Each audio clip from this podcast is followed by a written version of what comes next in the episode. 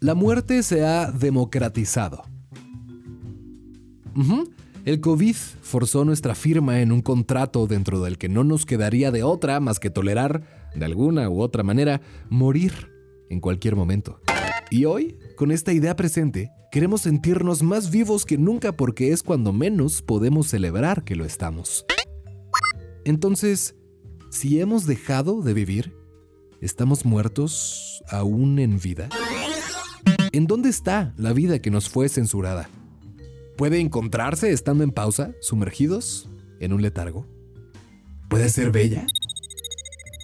Con base en las películas de Tim Burton, hablaremos de por qué la muerte habla más de la vida que la vida misma, del creativo incomprendido y su necesidad urgente por romper con la rutina, y de cómo lo grotesco y la locura son representaciones y expresiones de la belleza humana, mismas que ayudan a resignificar vivir antes de llegar al destino que, a todos, por naturaleza, nos corresponde. Morir. Ahí te va, mi Coco Wash.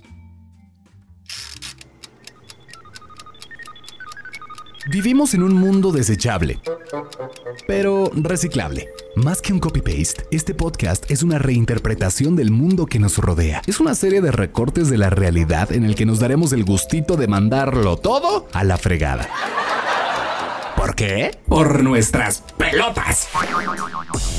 Este espacio es para ti que tienes más dudas que estrellas tiene el universo. Para ti que te han dicho que no eres nada y que por ende lo eres todo. Este podcast es para ti que eres intenso, frágil, vulnerable. Para ti que eres humano, vaya. La música, el cine y esas cosas viejas llamadas libros serán las garras que excavarán nuestra identidad millennial. Y por favor te pido, te imploro que no estés de acuerdo conmigo. Querido pasajero, favor de abrochar tus neuronas, que ahí te va mi Coco Wash. Esta es la licuadora mental, la verborrea fifi, el espejo y el reflejo. Esto es Collage Millennial, el podcast, presentado por mí, Santiago Padilla. ¡Tu némesis, sí! O Chant, como te acomode. Cuando hablamos de Tim Burton, lo primerito que se viene a la mente es esto.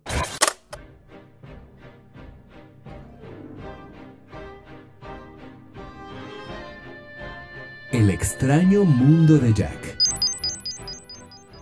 Fíjate cómo, incluso desde el título, Tim Burton condiciona tu postura en torno a lo que verás a continuación. Inmediatamente te confronta con lo ajeno, lo raro, con lo creepy y grotesco.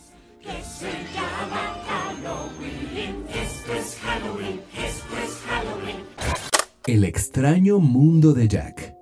La introducción a un mundo atípico en el que la ley es Halloween y pasado el 31 de octubre todo gira en torno a planear durante 364 días lo mismo de siempre. Qué extraño, ¿no? ¿Preocuparte tanto por la rutina? Qué raro. Preocuparte tanto por la reproducción en masa de un mismo objetivo. Además, los habitantes de dicho mundo son muertos. Muertos en vida que se ocupan más por lo que tiene que ser que por lo que podría ser. A excepción del héroe, Jack Skeleton, el único que se pregunta por qué todo tiene que ser igual. El mundo de Jack es extraño no porque sea diferente, sino porque nunca cambia. Eso era Burbank para Tim Burton, su pueblo natal, un lugar condenado a la monotonía, un lugar apagado.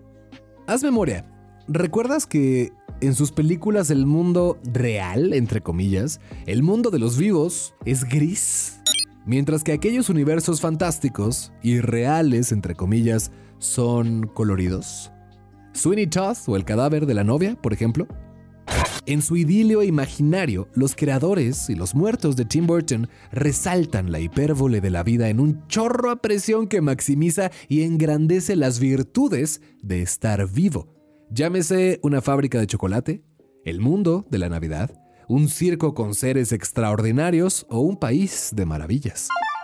Fanático de los monstruos y las películas de terror, Tim Burton comenzó en el cine como animador e ilustrador de Disney, donde no tuvo la mejor de las experiencias porque su estilo no encajaba del todo con el del estudio.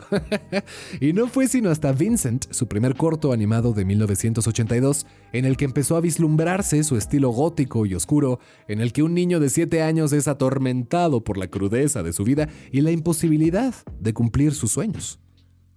Esta es una de las claves de la filmografía de este director, productor y escritor. La persecución de los sueños y las fantasías.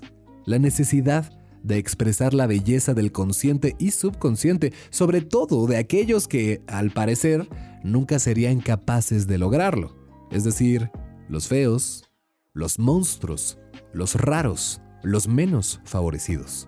Me acuerdo que de chiquito veía Edward Manos de Tijera en la tele, en el canal 5, mientras cenaba quesadillas con mi hermana y mis papás, y después la rentábamos en el extinto ya Blockbuster que en paz descanse por 30 pesos, y veía esta película una y otra vez para entender por qué me daba tanta tristeza. Como después me di cuenta, y como es costumbre en Tim Burton, Johnny Depp protagoniza esta historia en la que un científico no termina su experimento porque se muere y deja a Edward con manos que son tijeras, por lo que le era imposible demostrar cariño sin lastimar al otro. No podía acariciar sin cortar, o dormir en una cama sin hacer trizas las sábanas. La muerte lo acompañaría a donde fuese. Perseguido además por una sociedad que sin conocerlo lo señala y sataniza, Edward se recluye en la casa de su creador y entre la soledad y las sombras, crea, con sus manos de tijera, con aquello que era señalado como peligroso, hermosas esculturas de hielo. Ay, ya, ya hasta me pone la piel chinita pensar en esto. Este monstruo no era más que un ser determinado y destinado a crear belleza, porque dentro de sí mismo lo que más anhelaba era sentirse humano. Era un experimento a medias con este anhelo, es decir, lo que Edward Manos de Tijera más ansiaba era expresar su amor. Y, ya me dirás tú lo contrario, no hay nada más humano que el amor. Pareciera ser que el cosmos de Tim Burton es un mundo al revés, ¿no te parece? O sea, se toma la magnífica licencia de convertir las carencias o desventajas en virtudes. Por ejemplo, en Alicia y el País de las Maravillas, la rigidez de una sociedad se convierte en una fantasía. En El Gran Pez, la locura no es locura, sino imaginación, feria, circo y carnaval. Es la verdad, pero con otro significado. En Edward Manos de Tijera, la violencia es cariño y la fealdad, belleza. En Charlie y la fábrica de chocolate, la pobreza se convierte en abundancia y la soledad en reconciliación y familia. Los marginados son quienes profesan las mayores aventuras y las más elevadas virtudes en las películas de este director, mientras que los normales son en realidad los monstruos, los agresores.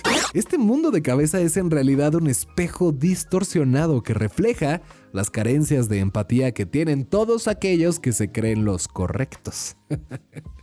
Por ejemplo, Charlie la fábrica de chocolate el niño pobre cuyo sueño es conocer la fábrica de Willy Wonka, que después de tantos años de estar cerrada, reabre sus puertas para un puñado de afortunados y sus acompañantes.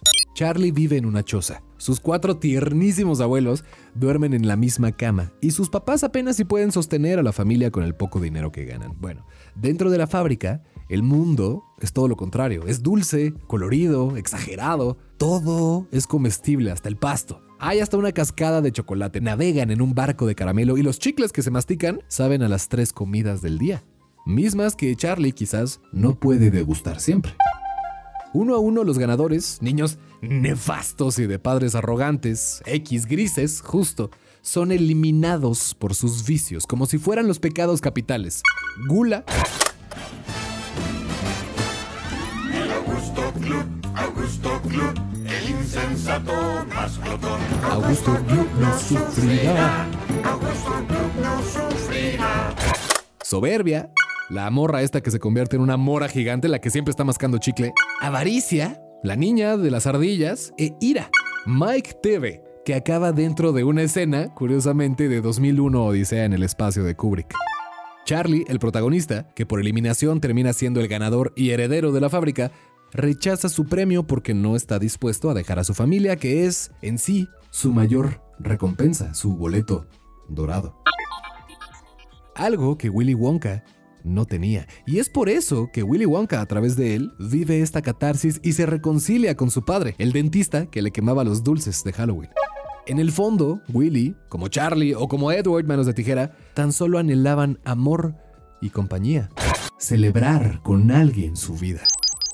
Debido a que creció en Los Ángeles, en una entrevista con THR de Hollywood Reporter, Tim Burton aclaró que su mm, gusto o inclinación por la muerte en sus películas no se debía a un interés mórbido, perverso, sino a uno de celebración. La cultura latina presente en la ciudad le hizo ver que este tema tan tabú podía concebirse desde el humor y los colores. Nosotros, los latinos, tenemos tatuada, por así decirlo, esta convivencia tan familiar con la muerte desde que nacemos. La muerte solo tiene sentido si la vida fue vivida. Pareciera ser que la muerte habla más de la vida que la vida misma. Y esto es algo súper presente dentro de las películas del director. Desde la muerte, celebrar la vida. Hace, ¿qué fue? Ah, ¿Tres años? ¿2018? Sí, 2018 el gobierno de la CDMX eh, trajo al Museo Franz Mayer una exposición de Tim Burton llamada El Mundo de Tim Burton. Bueno, incluso él vino a la... ¡Ay, sí cierto! Vino a la capital a inaugurarla.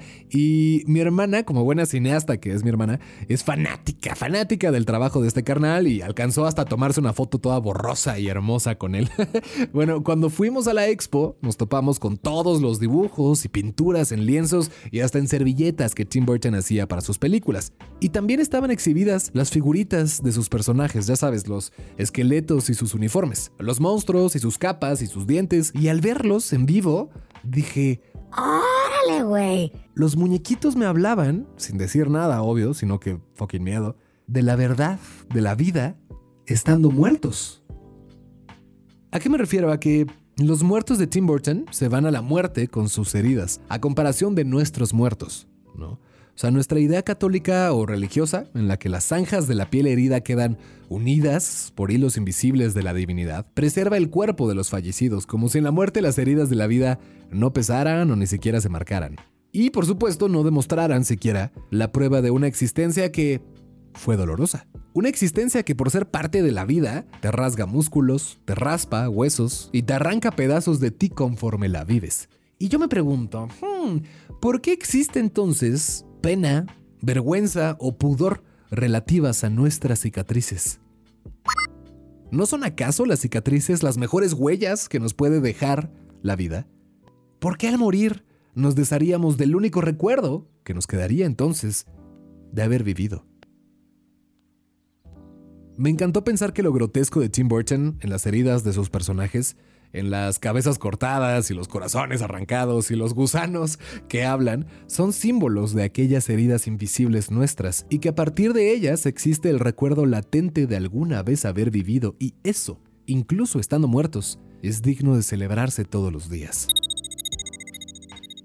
¿Qué delinea y proyecta lo grotesco? Bueno, hay un canal en YouTube que se llama Lessons from the Screenplay, como lecciones desde el guion, que analiza la película de Coraline sobre este tema, que por cierto cabe aclarar, a Tim Burton se la ofrecieron pero dijo, él muchas gracias.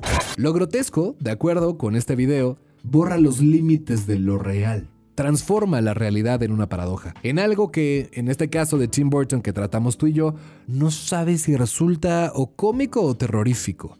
Las facciones y apariencias de los personajes son bastante exageradas, medio mórbidas, ¿no? Y de ellos se desprende una sensación muy parecida a la alienación, a lo extraño y a lo ajeno. Gran parte de los protagonistas o antihéroes de Tim Burton son seres solitarios, aislados, cuyo alrededor está siempre rebasado por los excesos, ¿no? La cabeza gigante de la reina de corazones, el doctor Finkelstein en Jack, el de la silla de ruedas que se destapa la cabeza para rascarse literalmente el cerebro. Sally. O bien la enamorada de Sweeney Todd, Mrs. Lovett, que hace pasteles con los cuerpos de los clientes muertos del barbero. Así que la pregunta es, ¿qué busca lo grotesco?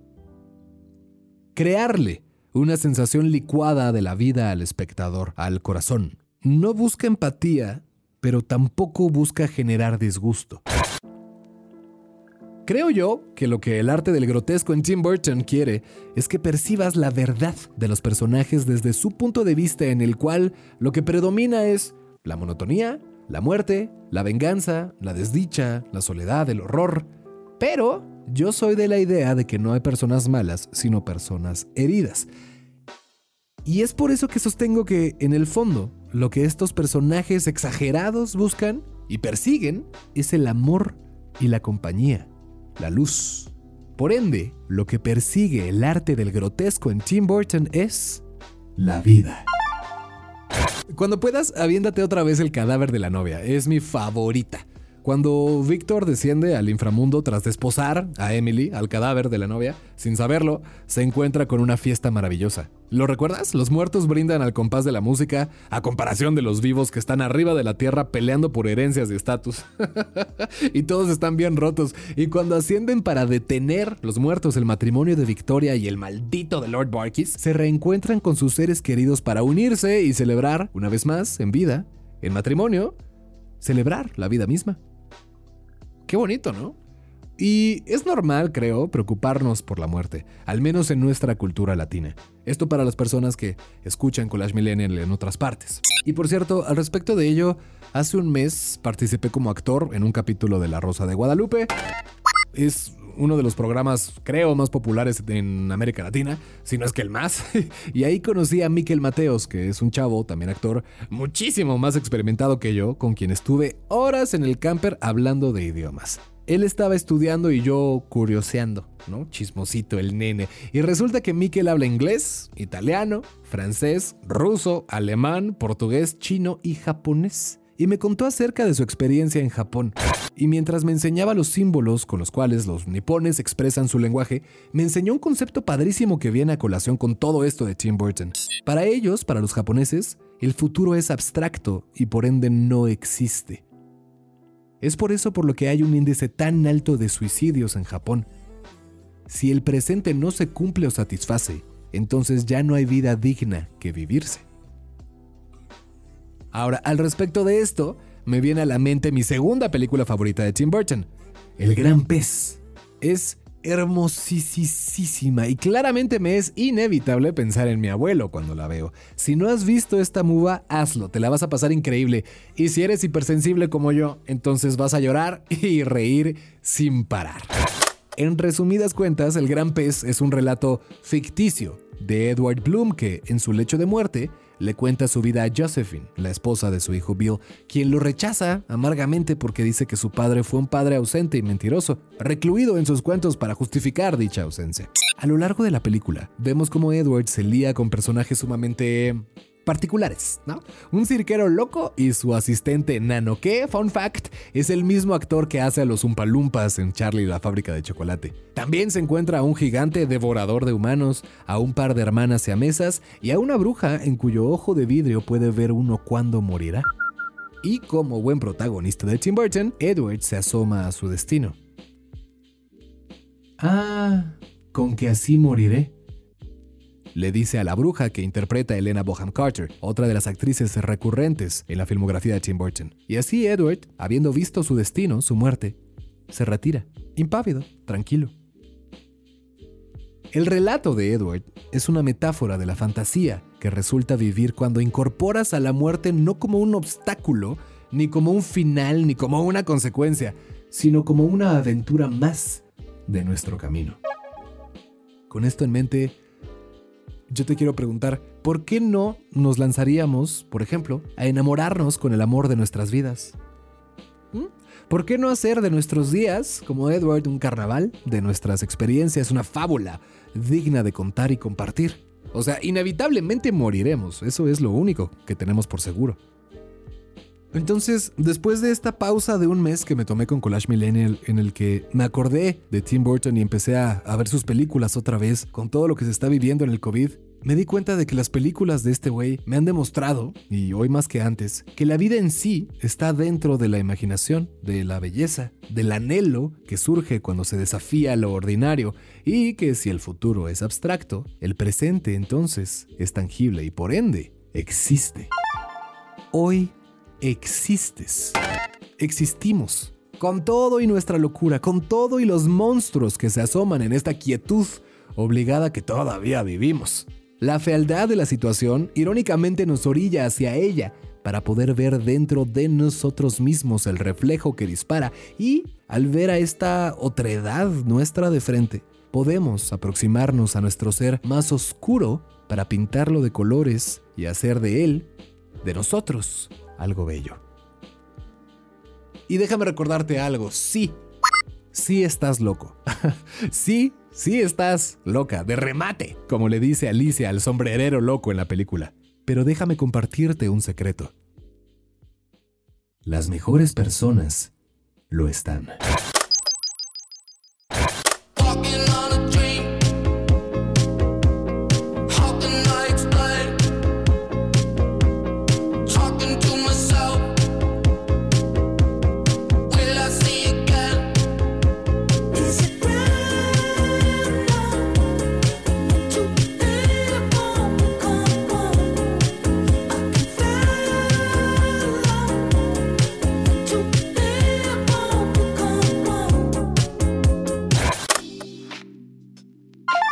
Ay, qué bonito grabar un capítulo así de Tim Burton, me lo debía y este por supuesto que se lo quiero dedicar a mi hermana Tati, que ella es todavía más fan que yo y sabe todavía más al respecto de él porque es Tim Burton su gran, gran ídolo y ojalá algún día se nos haga tata que podamos hacer algo con él o que tú puedas hacer algo con él, yo lo voy a disfrutar así. Gracias a ti que me escuchas en Alemania, en este Ecuador, en Colombia, en Perú, en México, Estados Unidos, Argentina, Italia, Dinamarca, Noruega. Ah, ya me debía, ya te debía también un, un- un ratito, un break al respecto de, de- la vida para poder compartirte Collage Millennial y esta idea. Y ojalá que, que- que me ayudes a compartirlo porque creo que estamos haciendo una comunidad bien chida, aunque de repente se me vaya la onda. Tuve mucho trabajo, gracias al cielo, a la vida, al universo, a Dios, a quien creas. Y pues lo aproveché y ahorita ya tuve el tiempo de hacer esto que, que lo disfruto muchísimo, así que volveré con más. Puedes seguirme en arroba soy chant, así me encuentras en redes sociales. Y pues nada, ojalá que lo disfrutes y nos escuchamos en el próximo capítulo. Gracias enormes por tu tiempo. Adiós. Es- es- es- esto fue, esto fue Collage Millennial. Collage Millennial. Collage Millennial.